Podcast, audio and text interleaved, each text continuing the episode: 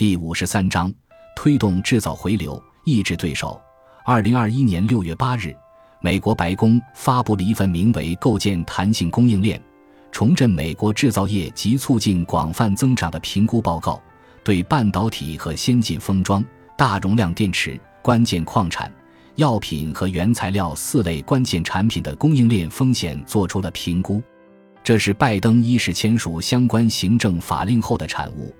又被称为供应链百日审查报告。美国的观察家们评价，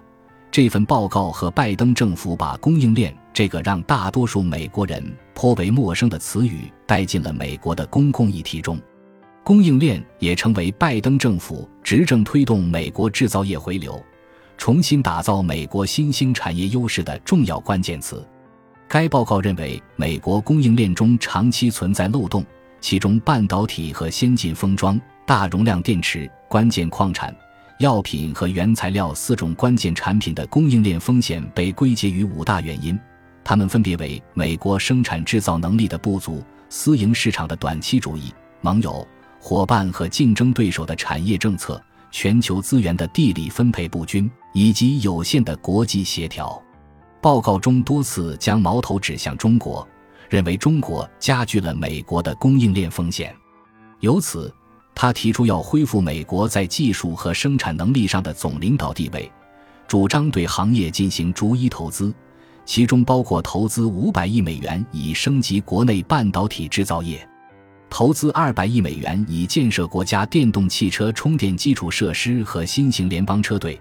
同时为消费者提供税收减免，并投资二百亿美元用于公交体系的电气化。拜登政府在施政思路上也与这份报告吻合。二零二一年三月，拜登刚上任就公布了一项规模二点三万亿美元的基础设施计划，核心是修缮公路和桥梁、扩大宽带网络接入和增加研发资金等。其中，他还提议国会拨出五百亿美元补贴美国半导体产业制造与芯片研发。二零二一年六月，美国国会参议院又通过。二零二一美国创新与竞争法案，这项法案牵动千亿级美元授权的一揽子法案，授权美国政府在未来五年内投入千亿级规模的美元资金，从总体上增强美国科技。